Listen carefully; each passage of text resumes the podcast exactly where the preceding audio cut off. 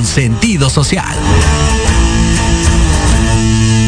Las opiniones vertidas en este programa son exclusiva responsabilidad de quienes las emiten y no representan necesariamente el pensamiento ni la línea editorial de esta emisora.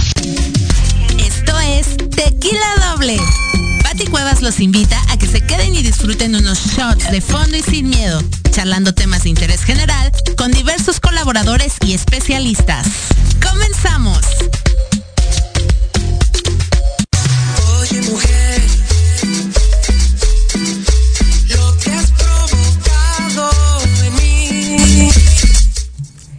Hola, hola, muy buenas tardes amigos de Tequila Doble. Muchísimas gracias por acompañarnos en una emisión más de este su programa favorito a través de Proyecto Radio MX. Eso, en, en la cabina y producción está Jimmy apoyándonos este día y también por ahí vemos ahorita a George Escamilla que anda por aquí visitándonos, director de Proyecto Radio. Y bueno, yo soy Pati Cuevas y este día tengo de invitadazo a mi querido Artemio Sánchez, periodista también, eh, especialista en, en farándula, en espectáculos. En todo, Arti. en todo lo que es la farándula, espectáculos. Muchas gracias por los RP. RP también. Bueno, yo ahora soy un poquito más RP. Sí. La realidad, porque ya sabes que el periodismo de repente se complica mucho, los espacios cada vez son menos. Así es. Y las edades nos dan para menos también, porque uno ya se cansa más. Y es la verdad la gente que tal vez no lo sepa, el periodismo y el ser reportero y el estar de un lado a otro, parece muy fácil, pero la verdad es que es bien complicado hacer la nota, grabarla, encontrar al artista, luego editarla, ponerla y luego esperar a que salga. O sea, realmente nosotros que nos especializamos muchos años en revista, pues sabemos lo complicado que es y los Ya horarios. y a veces es también un poquito más fácil, pues, este, llevar artistas, traer artistas. Ahorita que va a venir un artista que yo estoy representando, al ratito la van a ver. Pero gracias por invitarme, amiguita. Sabes que te quiero mucho y estoy feliz de estar aquí en tu programa Tequila Doble. Pero yo no veo dónde está el tequila. Ah, es que ese siempre nos lo echamos después de terminar el programa. Ay, bueno, ya, por lo menos eso ya me, me tranquiliza un poco. Ay, oye, y fíjate que hoy es Día Mundial del Deporte para el Desarrollo y la Paz y les preparamos esta pequeña capsulita. Escuchamos. Cada 6 de abril se celebra el Día Internacional del Deporte para el Desarrollo y la Paz, con la finalidad de concienciar a la población mundial acerca del papel fundamental del deporte en la promoción de los derechos humanos, el desarrollo económico y social de las naciones. Se pretende destacar la contribución del deporte en el logro de los objetivos de desarrollo y paz contemplados en la Declaración de la Agenda 2030 para el Desarrollo Sostenible de las Naciones Unidas. En el año 2013, la ONU proclamó esta fecha para conmemorar los primeros Juegos Olímpicos llevados a cabo en Atenas, Grecia, en 1896. Sin duda alguna, el deporte es un elemento importante para crear un entorno donde prevalezca la tolerancia, la solidaridad, la cooperación, la inclusión y la salud, ya que con su práctica se potencian valores como el trabajo en equipo, respeto al adversario, cumplimiento de reglas, justicia y convivencia. El lema para este 2022 es garantizar un futuro sostenible y pacífico para todos, la contribución del deporte. Con ello, se reconoce la influencia de la práctica deportiva y la actividad física en las personas y las comunidades, mediante la promoción del desarrollo sostenible y la paz, así como valores tales como la solidaridad y el respeto por todos. Para celebrar el Día Internacional del Deporte, no hay mejor manera de participar que realizar alguna actividad física a ser posible al aire libre, para evitar en la medida contagios de COVID, de manera individual o colectiva, siempre que se realice con seguridad y siguiendo las recomendaciones de las autoridades sanitarias.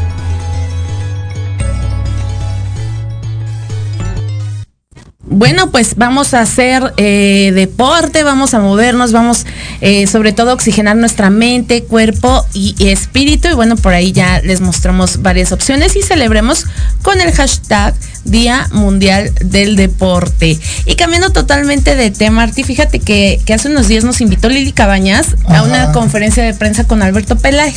Ah, ya, claro, el periodista. Ajá, el El corresponsal de el guerra. corresponsal de guerra, claro, que tiene una historia súper interesante, que trabajó muchos años en Televisa. Así es.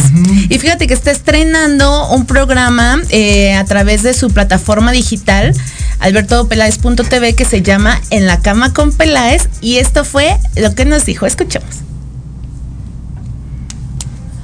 Hola, ¿qué tal amigos de Tequila Doble? Yo soy Pati Cuevas y en esta ocasión me siento súper feliz y honrada de tener aquí junto a mí a un gran periodista, a un corresponsal de guerra, la verdad, súper talentoso y se trata nada más y nada menos que del gran Alberto Peláez, quien nos va a platicar del gran proyecto que trae en puerta. Pero bueno, muchísimas gracias por, por esta entrevista. Gracias a ti, muchas gracias por, por- por tu tiempo.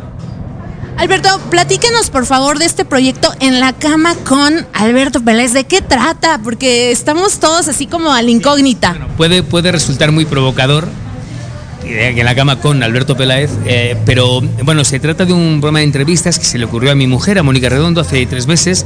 Me dijo, ¿por qué no hacemos un programa de entrevistas en el canal de YouTube que sean distintas?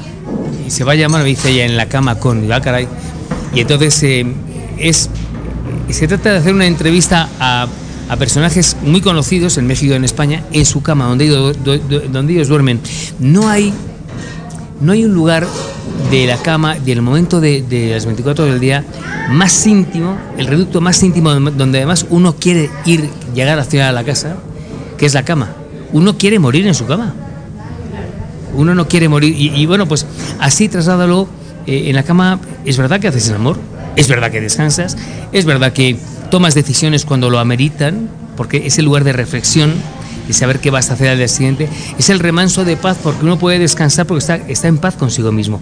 O al contrario, tiene mucho desasosiego porque no está en pa- en paz consigo mismo. En esa cama eh, es donde yo entrevisto a, los, a las diferentes personas. No es en la cama de un hotel, es en la cama donde, excepto alguna excepción, porque no se ha podido. No porque no se ha querido, sino porque no se ha podido. Y bueno, estamos muy satisfechos. ¿Cómo fue esta selección de personalidades para esta primera temporada? Me imagino que va a haber más temporadas de, de este proyecto. Bueno, la idea no es hacer una temporada, la idea es hacerlo uno, uno a la semana, ¿no? En principio no vamos a parar, no vamos a cortar. Vamos a ver cómo va saliendo, pero yo en a hacer todas las, cada semana un personaje, todos los sábados a las 11 de la me- del mediodía, tiempo de México, 6 de la tarde, tiempo de Madrid, lo podrán ver en, la, en, en- YouTube, en mi canal de, de YouTube, Alberto Peláez TV. La selección no hubo realmente una selección, cuando Mónica me cuenta esto, digo, bueno, a ver a quién convencemos a llevar a la cama. Entonces tiré de amigos, mira, afortunadamente el micrófono me dio muchos amigos, después de 40 años, entonces les pregunté. Y todos me dijeron lo mismo, si fuera otro periodista no, pero el ser tú, que eres un periodista muy serio, a ti sí te la doy. Además de que somos amigos. Entonces entrevisté a Lucero, a Edith Márquez, a Emanuel, a Chumel Torres, a Héctor Suárez, a Paco Show, que es un humorista muy divertido, eh, regimontano, a mm, Genoveva Casanova, a Heidi Mitchell y a Rafa Márquez. Son los 10 primeros que tengo, o los 9, pero tengo ya cerradas de aquí a abril seis más, todos personajes de la vida política, que hasta ahora han hecho políticos, de la vida política, de la vida deportiva, de la vida social y de la vida artística española y mexicana. Oye, qué padre está este programa. La verdad es que, digo, no hay nada nuevo bajo el sol. Mucha gente lo ha hecho. Acuérdate del gordo de Molina que hacía las entrevistas en el jacuzzi, en traje de baño él y iban diferentes personalidades. Pero este lo que me gusta es que es un excelente periodista. Claro. Sinceramente, yo creo que el simple hecho de ser un, eh, corresponsal de guerra te da otra perspectiva completamente diferente de la vida. Y aparte es una persona tan preparada que mira los nombres que van a estar en sus primeras este, nueve emisiones. Pero bueno, ya sabes que el tiempo apremia. Y fíjate que por otro lado, ay, me encantó, Pati, porque yo sé que te divertiste mucho en este evento de Cumbia Machín, que fue aquí en la Arena Ciudad de México y que es una producción de Eric Rubin y que tiene un elencazo. Y vamos a ver la nota porque sí estuvo muy interesante. Y creo que ya se van a Monterrey. Así es, Arena Monterrey, y fue todo un éxito, ¿eh? La verdad es que las expectativas rebasaron la, la, pues la, no, la realidad rebasaron las expectativas, Ajá. estuvo increíble, vamos a ver esta nota de Cumbia Machine Tour.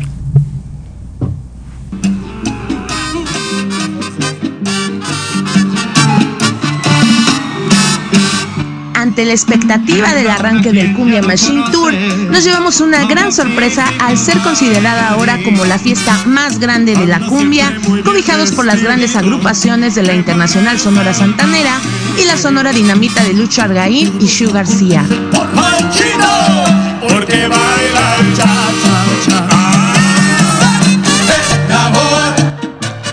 presentación en la Arena Ciudad de México se llevó a cabo ante casi 20 mil personas y con un gran elenco comandado por su productor Eric Rubin. Dejando toda su energía en el escenario, estuvieron Víctor García, Kalimba, Eli Guerra, Mía Rubín, Benny Ibarra, Edwin Luna, Grupo Venus, Lupillo Rivera, sin dejar de mencionar la participación de Ray Mix.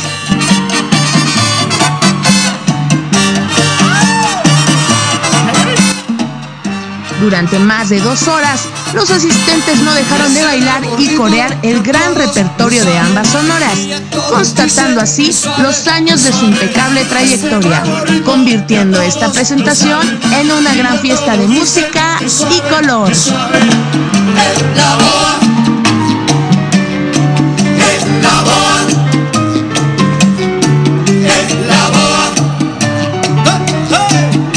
Con imágenes de Carlos Romero, informó para Tequila Doble, Pati Cuevas.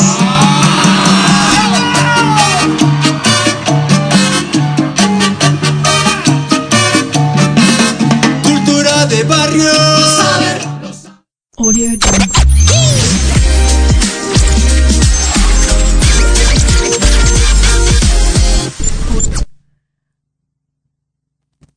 Pues así, así, el Cumbia Machine Tour este fin de semana.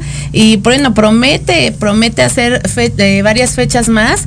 Y bueno, no dejen de seguir toda la información a través de nuestras redes sociales de Tequila Doble. Muchísimas gracias porque el canal de YouTube de Tequila Doble cada día crece más y más. Y bueno, ahí tenemos toda, toda la información relevante de- del Cumbia Machine, una entrevista exclusiva con Alberto Peláez y muchísimas notas más. Por favor, pasen a dejar eh, su like, sigan, suscríbanse al canal de YouTube y bueno, por supuesto también a través de Facebook, sigan eh, Tequila Doble, Instagram Tequila Doble y por supuesto las redes sociales de Proyecto Radio MX con sentido social y www.proyectoradiomx.com para que sigan toda la programación de la estación. Y bueno, Arti, híjole, este bloque se me fue como agua. Se nos fue como agua, es que tanta información y tantas notas tan padres, tan bonitas, que la verdad es que, pero bueno, todo tiene un lado oscuro, porque creo que vamos a regresar con notas un poquito más fuertes, ¿no? Mm, traemos un tema muy interesante, el tema de Sasha Sokol y que es el grooming. Una experta nos va a explicar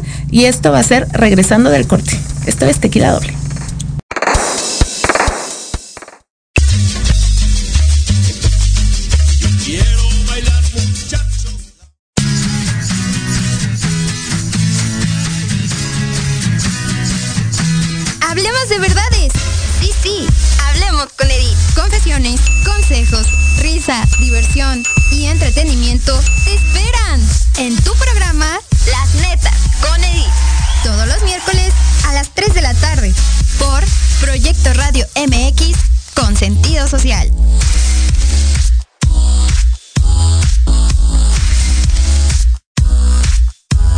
Proyecto Radio MX, tu opinión es importante. Envíanos un mensaje de voz vía WhatsApp al 55 64 18 82 80 con tu nombre y lugar de donde nos escuchas. Recuerda 55 64 18 82 80. Ahora te toca hablar a ti. ¿Has pensado cómo vivirás en tu vejez? Que no se te vaya la vida planeándolo. Invierte una hora de tu tiempo escuchando Proyectando tu futuro. Todos los miércoles a las 4 de la tarde por Proyecto Radio MX, con sentido social.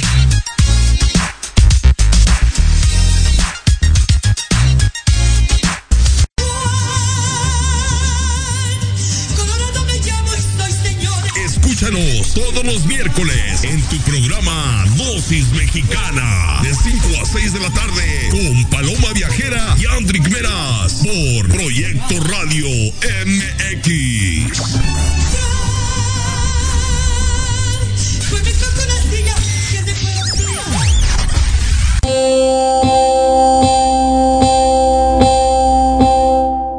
Psicología y Proyecto Radio MX te invitan a escuchar los lunes a las 11 de la mañana a Anayeli, compartiendo experiencias y hablando acerca de temas de desarrollo personal, aprenderás sobre las decisiones para ser feliz. En el programa Reconexión, solo por Proyecto Radio MX con sentido social.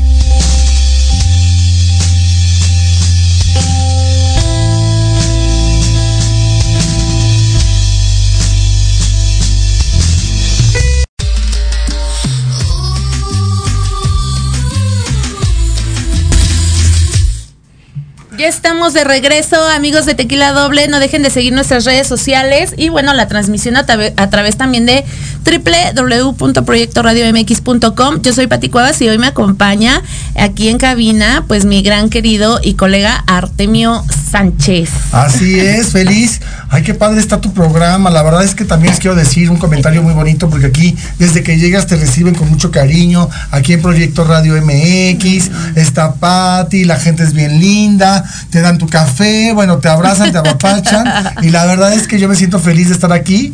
Y bueno, yo realmente venía a tener un invitado, pero pues también Pati de una vez me dijo, vente, porque fuimos amigos, bueno, somos amigos, pero fuimos compañeros de trabajo durante muchos, muchos años, en muchos lugares, y gracias por esta oportunidad que me das de estar conduciendo contigo, te quiero, te admiro. Oye, pero antes de que se nos vaya el tiempo, mi amor, ¿qué tal? ¿Qué cosa tan horrible? Bueno, yo, otro zafarrancho más, otra Royal Tigre, no puede ser esta situación que vivimos, ahora sí que casi a diario con Alfredo Adame, porque... Casi a diario. ayer sí lanzó unas patadas voladoras de bicicleta buenísimas al aire. Lástima que no le llegaron a nadie. Él nada más las lanzó, pero se quiso defender. Vamos a ver la nota. Tienes unas imágenes padrísimas. No, no, las imágenes están en nuestro canal de Tequila Doble y en Facebook. Pero después de este zafarrancho que hizo Alfredo Adame y el apoderado legal de Carlos Trejo, porque ofreció a Alfredo una conferencia de prensa anunciando que él quería hacer esta pelea con Carlos Trejo bajo condiciones y estructuras totalmente legales, pues que se coló el abogado de Carlos Trejo, estaba en la conferencia de colado. Entonces ¿Para qué va? Pues alguien lo invitó. pero si ya lo conocen, nada más lo fueron a provocar ya para, que, sé. para que hiciera su zafarrancho. Entonces se armaron los golpes, la trifulca, las patadas bicicleteras, las artes marciales de Alfredo. y bueno, después de este zafarrancho, le cuestionamos, bueno, Minash Cisneros le cuestionó pues que qué onda, ¿no? Que si no le importaba que fuera criticado una vez más en las redes. Y esto fue lo que respondió. No, no, no. Es que este, yo le metí primero una patada, luego un puñetazo en el DS y luego le tiré la segunda patada y él aventó, me, una persona, el capi de aquí del restaurante, se metió y entonces lo aventó lo aventó contra mí y yo estaba pues fuera de balance porque le había tirado la patada, apenas venía regresando y este me, me la silla y todo el rollo, me tropecé con la silla y me fui. Oye, pero estás bien nada No, yo estoy muy bien. Yo eso las vivo diario, hombre. Eso diario los entrenamientos y todo se me pasa. No me, no me, no me tiró él, me tiró el, la persona que empujó. O sea, no me tiró de un golpe, una patada. ¿Quién es? Es el abogado de Trejo, según él. Es un pobre estúpido que la vez pasada nos, una empresa iba a armar la pelea. Y luego, este, esto ellos. Este abogadillo ratonero, este, seis meses me estuvo donando la píldora y que ya tenían el foro 360. A la hora de la hora ni tenían el foro 360, ni tenían las licencias, ni tenían este, el permiso de la Comisión de Box y Lucha del Distrito Federal, ni tenían absolutamente nada. Vendieron cuatro mil boletos y se robaron el dinero. Oye, Alfredo, ¿no temes a las críticas otra vez de que te aparezcas en memes con estas caídas? ¿Por qué? ¿Por qué? Yo sé lo que pasó. Y si tú lo ves, pues me empujan un cuate y me pega a mí, pues cualquiera se cae. No me, a mí no me importa. Mira, benditos aquellos que les vale una puritita madre lo que la gente piensa.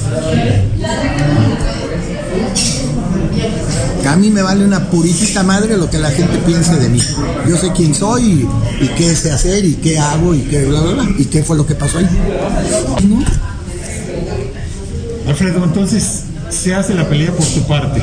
Por mi parte ya está. Yo les contesté a Alberto del Río y a este cuate que dijeron que yo era un cobarde y que no sé qué y saliendo haciendo comentarios feos este cuate Alberto del Río. Entonces les contesté, órale va, por medio de una revista, por medio de 20 reporteros, en un programa de televisión en Monterrey, les contesté, órale va. Y ya.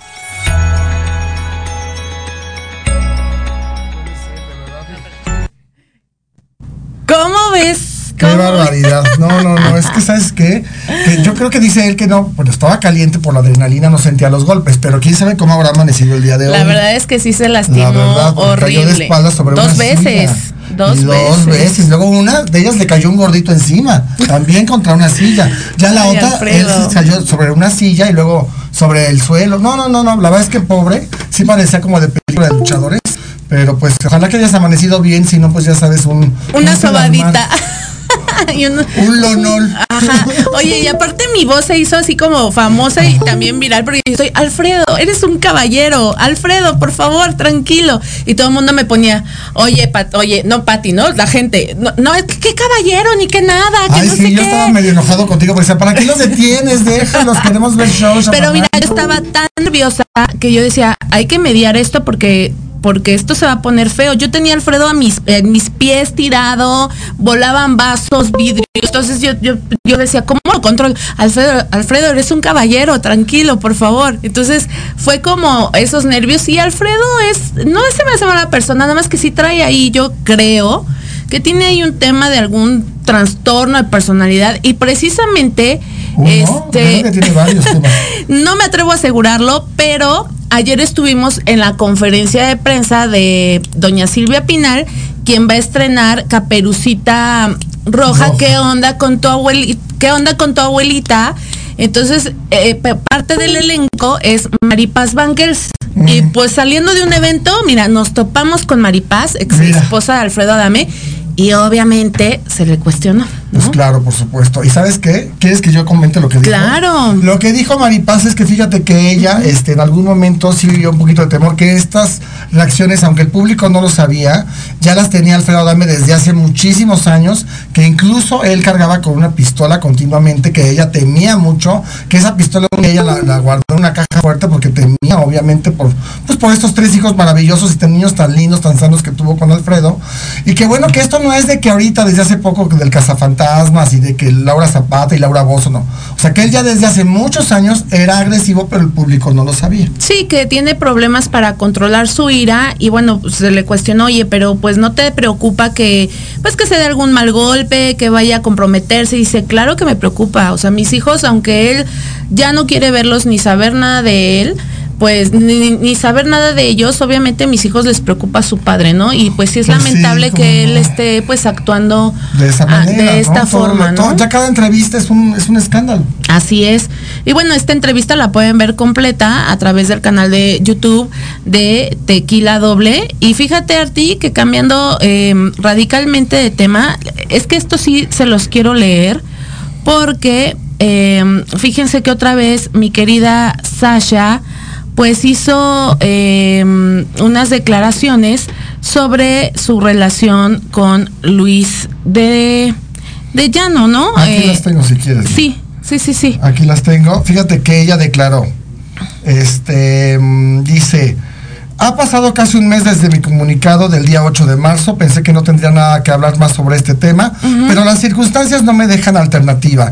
Luis miente al querer involucrar a mis padres diciendo que la relación fue transparente. Nada de esto más lejos de la verdad. Transparencia, en serio. Mis padres se enteraron de la relación dos años después de que esto comenzara. Reitero, cuando inició yo tenía 14 años. Cuando se enteraron, me, se acercaba a los 16. ¿Cómo podía haber consentido algo así? Pues claro que no. Por supuesto que mi mamá contempló demandar personalmente a Luis de Llano. Los abogados lo discutieron con los mismos argumentos y la disuadieron de que eh, pues era muy difícil eh, este tipo de defensas para el abuso.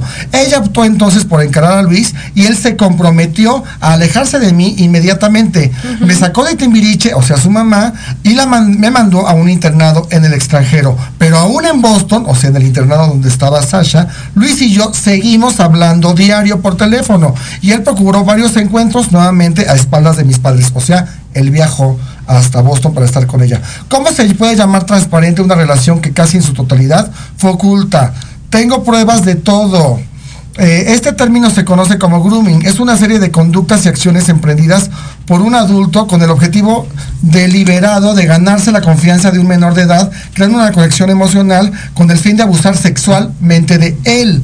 Luis era admirado y aplaudido por todos a mi alrededor. ¿Se imaginan lo que siente un menor recibiendo la atención de alguien así? Ser vista por él me hizo sentir la niña más especial del mundo. Cuando un menor siente mezcla de admiración y confianza ante un adulto, no se encienden sus alarmas internas. Por el contrario, agradece la atención que considera un regalo. Al tratar de echarle la culpa a mi mamá, las personas que no pueden ver lo que no ven, simplemente diluyen la responsabilidad del único responsable. Y no hay nada que victimice más a una víctima que mantener la impunidad del victimario. Y al final dice, lo que yo hice al compartir la verdad no fue con la intención de lapidar a Luis, o la lapidan, la lapidan a él sus propios actos.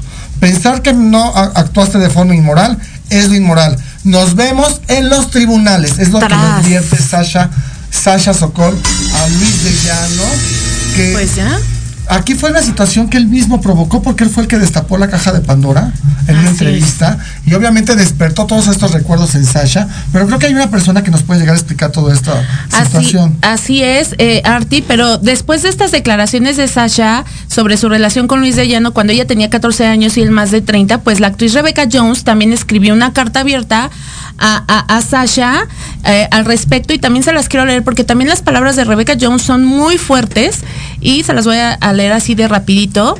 Dice, te conocí por Timbiriche como todo México y te, y te vi crecer jugueteando en los pasillos de la televisora con ellos, pero me crucé por vez primera contigo en la fiesta de una compañera actriz que ambas conocemos. Yo tenía 26 años, así que tú debes haber tenido 13. Recuerdo haber quedado sorprendida cuando te vi entrar a esa fiesta de adultos de la mano del productor Luis de Llano, a quien conocía pues trabajé muy al principio de mi carrera con él. Ver que te trataba como su novia fue muy impactante y desagradable para mí, siendo que él era un señor y tú una niña. Si hoy fuera testigo de lo mismo, seguramente aunque fuera mi amistad, lo denunciaría.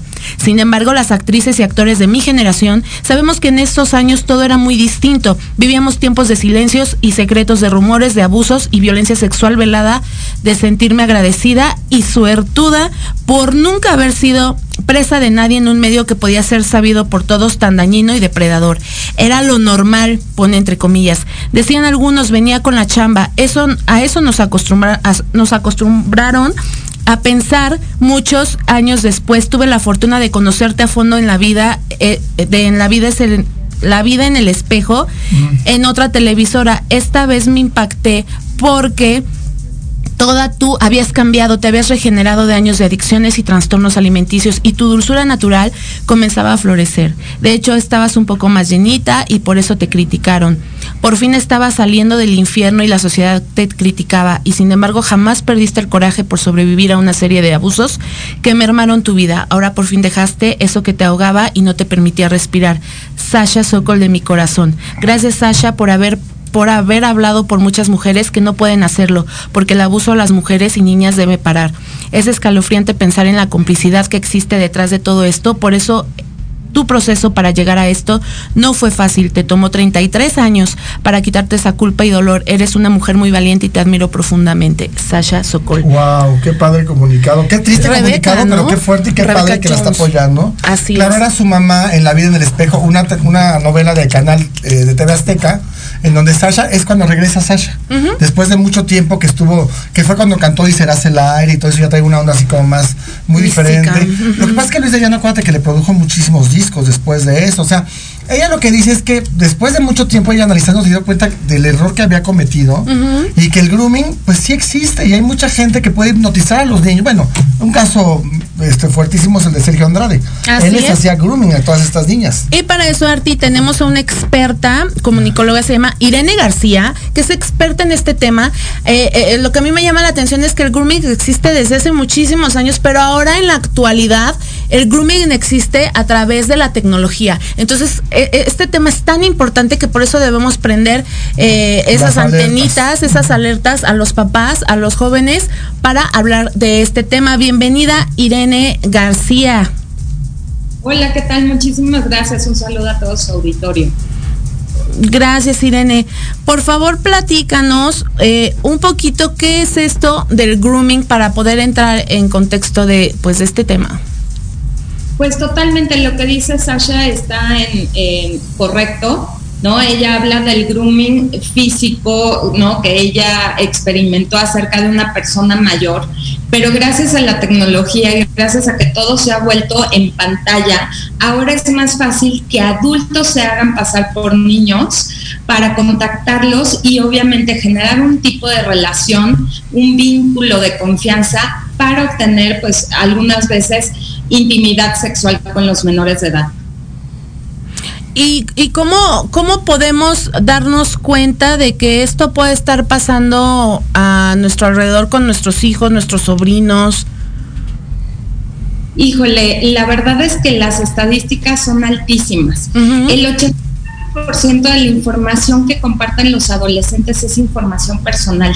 Y eso es el gancho que están buscando todos estos criminales cibernéticos para iniciar una conversación empiezan en plataformas de videos, en Instagram, en redes sociales y empiezan a decir, oye, veo que te gusta el equipo de Messi, por ejemplo, ¿no? Ay, o te gusta Billie Eilish, a mí también, ¿cuál es tu canción favorita? Y entonces ahí es cuando los chavos empiezan a generar una conversación. Y claro, estas personas son genios en manipulación y empiezan a sacar información más personal y entonces se convierten en los confidentes. Entonces es súper alta la estadística, uno de cada cinco, por ejemplo, en España está esta estadística, ha sufrido de grooming. Eh, y la verdad es que la edad promedio también coincide con la de Sasha, ¿no? Ella dice que a los 14 años y aquí la media dice que a los 15 años es eh, la edad donde son contactados por personas que se hacen pasar por adolescentes y empiezan a generar este tipo de relación. Eh, nosotros tenemos que tener bien claro los, las eh, señales, como por ejemplo que nos esconden el celular a los papás. Nos acercamos y, y apagan la pantalla o esconden el celular.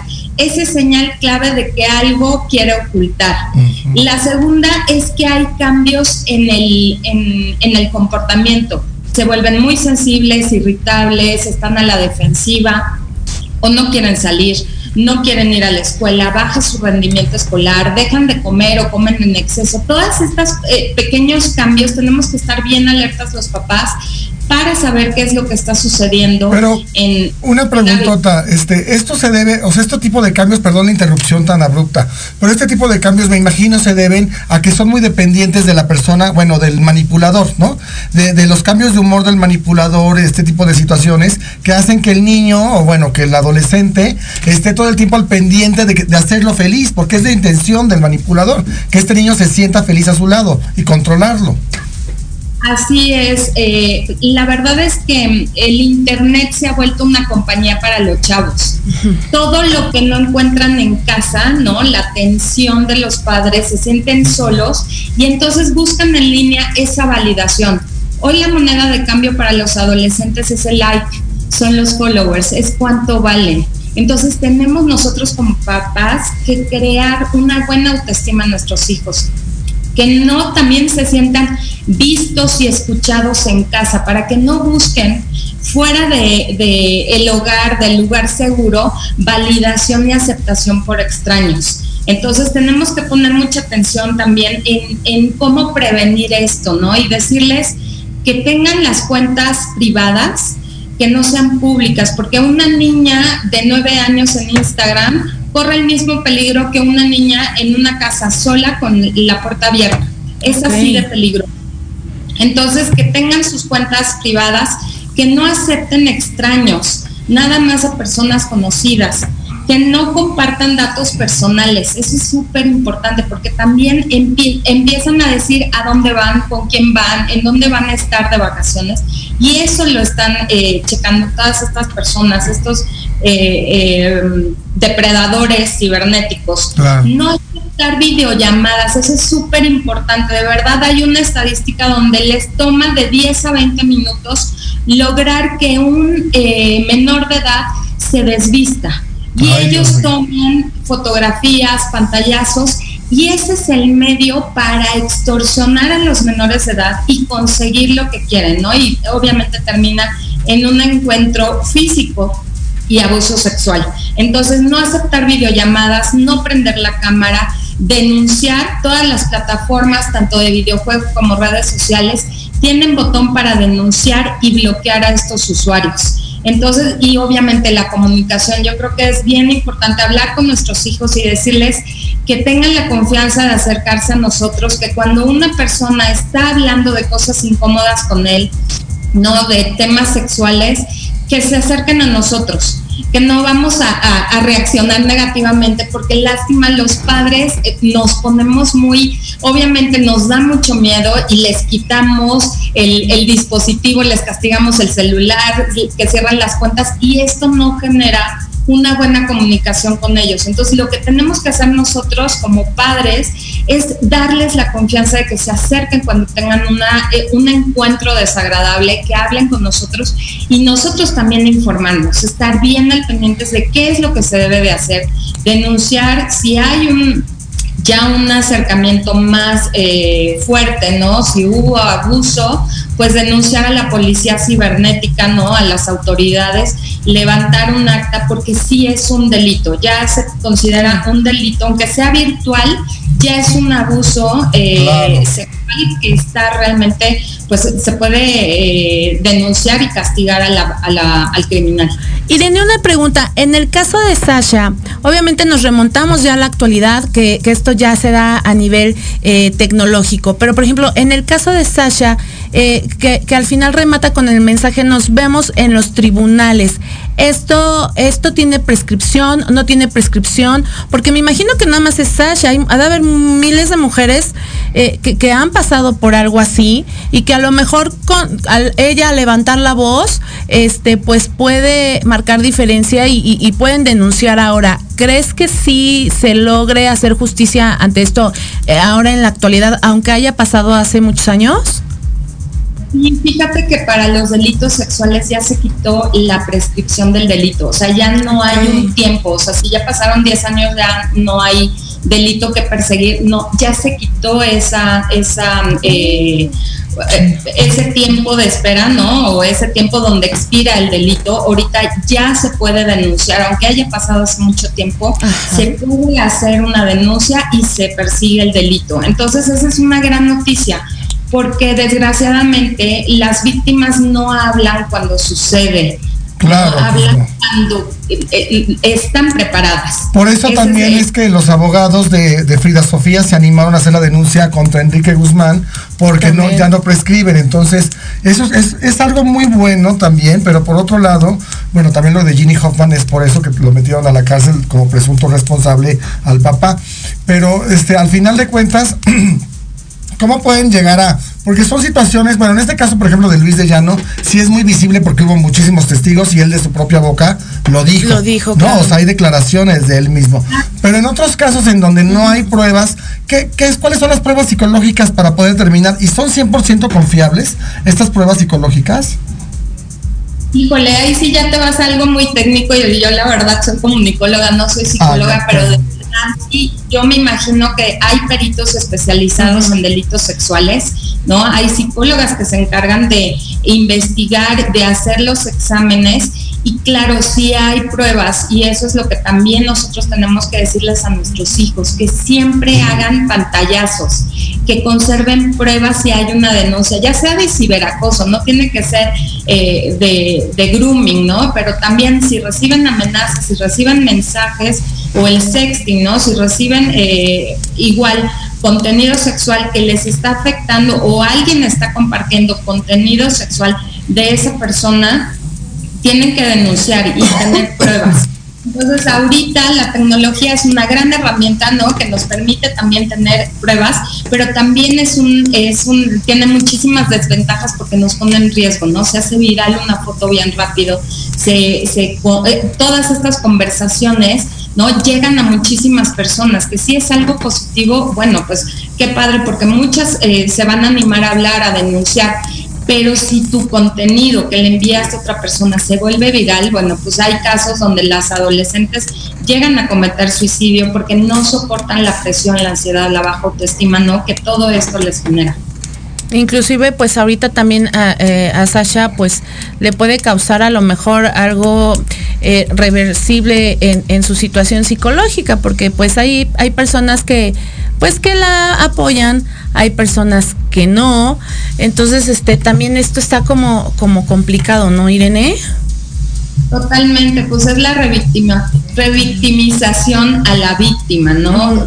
Se le genera todo este acoso, todo este eh, juzgar a la persona que, que sufrió el, el delito.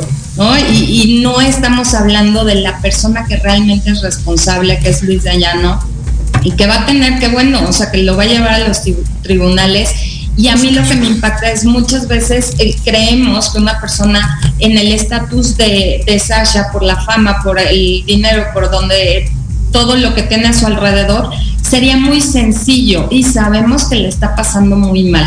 ¿no? O sea, porque hay señalamientos, porque no se hizo hace tanto tiempo, porque no, o sea, falta muchísima educación e información al respecto. La verdad es que tenemos que empezar a, a, informarnos, a educarnos y a no juzgar.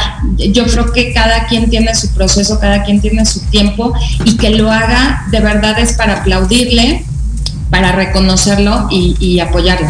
Muchas gracias Irene por esta información. La verdad es que es muy interesante traer este tema, ¿no? Que, que, tiene tiempo, pero traerlo a la actualidad se me hace muy, muy interesante. Y bueno, Irene García es comunicóloga egresada del TEC de Monterrey, especialidad, especializada en temas de paternidad digital y buen uso de redes sociales y ha sido invitada a participar en, eh, a participar en paneles por Netflix y Discovery Channel, tanto en el Times Center de Nueva York como en el Museo de Memoria y Tolerancia en la Ciudad de México. Ha impartido webinars y talleres a empresas, escuelas y este y escuelas particulares, además que es mamá de dos adolescentes de 19 y 14 años. Muchas gracias Irene por tu aportación y compártanos tus redes sociales, por favor.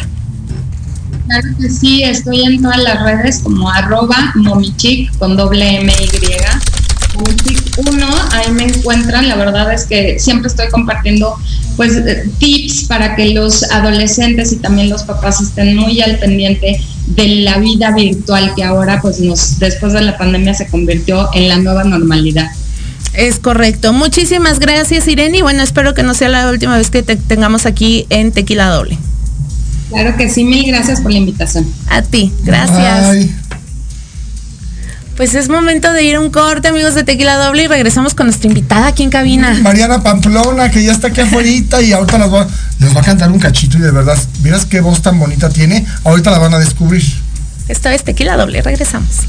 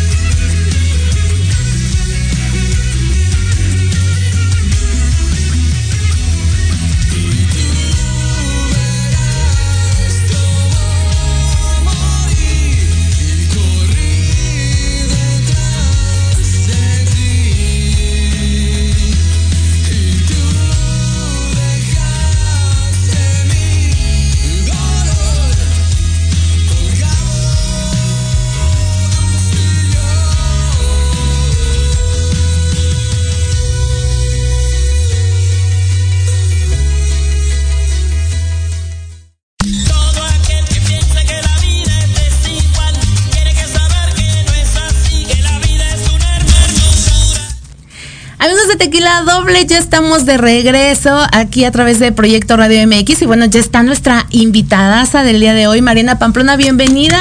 Muchas gracias, gracias. Originaria de Mazatlán, Sinaloa, esta joven cantante realizó sus estudios de canto, música, danza y actuación en la Ciudad de México y ha pisado importantes escenarios en diferentes eh, puntos de la República, realizando teatro musical e interpretando una gran variedad de géneros musicales desde, desde jazz y música regional mexicana, wow. no, no, no hay que rajar, no hay que rajar. Eso, eso. padrísima. Sí, sí, sí, traigo. Sí, muchas gracias, gracias este por, por la tan bonita bienvenida. Este, sí, estoy moviendo ahorita un tema justo que es balada. Eh, a mí me gusta, me gusta toda la música, ¿no? Dicen que el que es perico donde quieres ver, verde, me gusta cantar de todo, pero, pero sí, el material que estoy moviendo es pop, tiene un poquito de influencias de jazz, de blues, pero es música que, yo creo que le pueden gustar a chicos y grandes, a, todo, todo tipo de audiencia. Y pues espero que, espero que sea su caso, que les guste este tema. No, sí, la verdad es que sabes que, a mí me encanta. Acabamos de tener una presentación hace poco ahí en la Plaza de las Estrellas, donde triunfó. La gente este, llevaba ya solamente un tema por X situación. Y ya cuando le escucharon cantar, que fíjate que en ese momento te quiero contar una anécdota para ti, porque estaba el maestro Carlos Macías que es un ah, súper autor mexicano, muy, muy importante, que ha hecho grandes, grandes éxitos con Luis Miguel, con, bueno, con muchísimos cantantes. Y cuando le escuchó cantar, bueno, ese mismo día hasta le dijo, oye, es que sabes que me interesaría mucho hacerte un disco. Sí, imagínate yo así, que me muero, ¿no? Carlos Macías. Sí, le dijo, me interesa, quiero platicar contigo, ya se pusieron en contacto, están platicando, digo, no podemos platicar nada de eso, obviamente, pero es que a mí me encantaría que tú, bueno, no sé si vamos a escuchar un cachito de la canción o si ella nos puede cantar a capela porque canta de una manera impresionante. No, pues ahorita que nos cante, que nos cante, pero a mí también me interesa saber qué eh, influencia te dejó el maestro Willy Gutiérrez que en paz descanse, porque también estuviste cobijada por él. Sí, completamente. Eh, pues él, es mi tío, ¿no? Yo lo conocí desde niña. Entonces, este desde chiquita pues yo veía también a Lisette, veía como todo, todo este mundo musical. Yo me vine a Ciudad de México a estudiar con él por eso, ¿no? Porque mi mamá me dijo, eh, si vas a estudiar, pues porque no lo haces con, tu tío, con el maestro Willy. Y la verdad es que yo, yo y lo platicaba con el maestro Carlos Macías, que, que el maestro Willy Gutiérrez, a los, a los que tuvimos la dicha, el, honor de estudiar con él, nos dejó un respeto enorme por la música, por el escenario, por la profesión, de hacerlo de la manera más digna, hacerlo de la manera más, de la única manera que se puede hacer, ¿no? Con toda la seriedad y con todo, y con todo el cariño que merece el escenario. Entonces, este, yo en gran medida, o sea, gran, gran medida debo mi carrera al maestro Willy Gutiérrez. Y también Beto Castillo, ¿no? Está en, aquí en... Eh, bueno, estuve checando tu, tu... Mi currículum. ¿De qué se trata esto? Me van a dar trabajo. No, este... Sí, tuve oportunidad de trabajar Bueno, es que son unos grandes, ¿no? Y eh, que es importante que sepamos, ¿no? De, quién vienes cobijada, quién te ha apoyado, quién te ha eh, enseñado, ayudado, ¿no? No, y, y, brindado la confianza, claro. Porque luego aquí es muy fácil que este pues que te lleven por un mal camino o que te juntes con personas que no que no te van a llevar a nada bueno.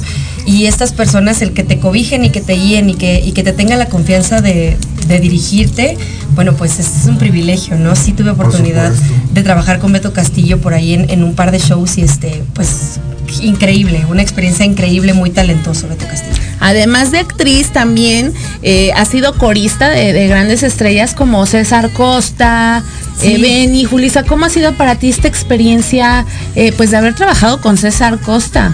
Fíjate, fue una experiencia bien padre. Fue mi primer auditorio nacional.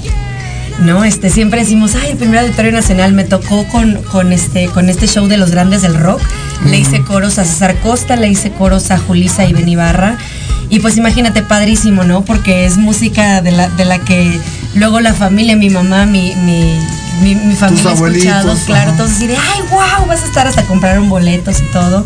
Entonces fue una experiencia muy Para ir a verte, Para ir a verme a mí según, pero pues ellas estaban en el relajo, claro, Por supuesto.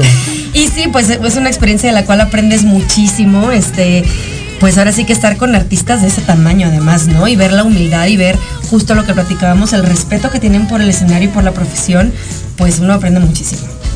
Y, por ejemplo, eh, cu- ¿cuál es tu, tu inspiración o qué fue lo que te hizo dedicarte a, a la música de lleno? Pues mira, esto, con esto se nace un poco, este, eh, ya en- de la familia son melómanos completamente, ¿no? Mi abuelo era un bohemio eh, nato, este tocaba el piano, la guitarra, cantaba, amenizaba todas las, todas las fiestas en los mochis y transmitió ese amor por la música a la familia y pues yo también lo heredé. Y cuando tenía 15 años, o sea, digamos, el- el- la encrucijada fue cuando yo cumplí 15 años, mi tía Irma, que seguramente nos está escuchando, viendo, le mando un saludo. Hola. Este, me regaló un viaje a Nueva York. Y en ese viaje... Es tu fan número uno. Sí, es mi fan número uno y mi, y mi gran impulsora también, ¿eh? Claro. porque gracias a ella también fue que decidí, o sea, fue la que me dijo, pues Claro. vas, tienes un talento, un beso a mi tía, tienes un talento que tienes que sacar, este, entonces me llevó a Nueva York, vimos obras de teatro y cuando yo vi eso eh, sentada ahí como público, me cambió la vida. Yo dije, es que yo esto es lo que quiero hacer. Claro. Yo me tengo que dedicar a esto y fue ella fue la que me dijo, vete a Ciudad de México. Primero me venía a los veranos con, con mi tío, vete a Ciudad de México, empieza a buscarle, ¿no? Entonces, este, ese fue el, ese fue el punto para mí. Así, el ver el teatro musical en, en Broadway fue lo máximo. Oye, y al hacer, al ser originaria de Mazatlán, Sinaloa, este, no te, no tienes esa venita, bueno, sí sabemos que interpretas regional mexicano, pero ¿por qué i- i- inclinarte más hacia, hacia el pop, hacia lo romántico y no esto así como grupero y todo este rollo? Arre, pues, no, sí traigo, sí traigo por ahí mi lado grupero Sí, también. este. Pero sí, mira, creo que para, para, para poder dedicarse uno a, a trabajar todos los días en su carrera, tiene que ser algo que te apasione, ¿no? Sí, admiro mucho la música regional, la, la banda, pues bueno, que te digo, yo soy de allá, ¿no? Me, gusta mucho. Pero mi esencia es más, es más esto que están escuchando, ¿no? Entonces es más parecido a la música que, que se escuchaba en mi familia. Entonces, pues fue lo que, fue, fue con lo que yo me sentí más cómoda y siento que, que es la verdadera Mariana Pamplona, ¿no? Entonces, Ay. este. A ver, cántanos un cachito de mientes. Sí, que lo estamos escuchando en el fondo. A ver, les va el coro. Sí. Esto dice: Mientes, lo tienes tatuado en la frente y el descaro a decir que me quieres es hablar por hablar. ¡Ay! Ahí, dedíquenla y acomódenla a quien más les guste. Claro, Oye, ¿y sí, ya está el video de mientes o apenas lo Sí, van a.? Ya sí, está. claro que sí, lo pueden buscar en, eh, bueno, están todas las plataformas digitales, Spotify, YouTube, etcétera. Pueden buscar el video en YouTube, ahí lo van a encontrar. Ay, increíble. ¿Y qué Entonces otros temas? Mientes, Mariana Pamplona, y aparte les van a salir otros temas más que ya están grabados, Sí, sí. algunas presentaciones, algunas entrevistas también. Sí, sí, sí, de todo. Porque ya tienes tu canal de YouTube. Ya, ya tengo mi canal de YouTube ¿Cuál es? oficial, Mariana Pamplona Oficial. Así me pueden buscar en todas, En todas las partes y así me van a encontrar. Y en Instagram. Oye, también. pero aparte, Instagram, Facebook. a- a- aparte estás lanzando eh, eh, este material desde el 2020. Sí. Te agarró la plena pandemia, mujer. Sí. ¿Qué va? Horror. disco pandemia, tal cual. Sí. Es que sabes qué pasa, que luego muchos artistas eh, nos quedamos entre comillas, pues sin trabajo, ¿no? Pero es un, es un, creo que nos, la pandemia nos vino a, a mostrar la lección de, de oye, o sea, genérate tú, ¿no? Ah, si sí, si es. no encuentras, tú mismo tienes que Tequila empezar a doble también es un ejemplo de programa pandemia. Programa pandemia, feliz, Sí. te felicito, sí, pues es que así Sí. tiene que ser esto. Así es, Mariana. Pues muchísimas felicidades. Gracias. Espero que nos visites eh, próximamente también, eh, otra vez. Con mucho gusto, claro Y sí. por favor, compártenos eh, otra vez tus redes sociales, por favor. Claro que sí. Mariana Pamplona Oficial, Facebook, Instagram, TikTok. En Twitter me pueden encontrar como arroba Mariana Pamplón, que es más cortito. Y este, y toda, toda mi música está en Amazon, eh, Apple Music, Spotify, lo que usted use, busque Mariana Pamplona y ahí me va a Y ahí encontrar. la pueden descargar. No hay. Perfecto. Arti, tus redes también, por favor. Mis redes son arroba Artemio Sánchez R en Instagram, que es lo que más estoy utilizando ahorita. Entonces ahí es arroba Artemio Sánchez R. Así es. Y bueno, yo soy Pati Cuevas TV, TikTok, Instagram, eh, Pati Cuevas Facebook y por supuesto todas las redes de Tequila Doble y Proyecto Radio MX con sentido social. Y esto fue Tequila Doble. Hasta la próxima. Adiós. Gracias por habernos acompañado. Esto fue Tequila Doble. Y recuerden que tenemos una cita todos los miércoles en punto de las 12 del día aquí en Proyecto Radio MX.com. Hasta la próxima.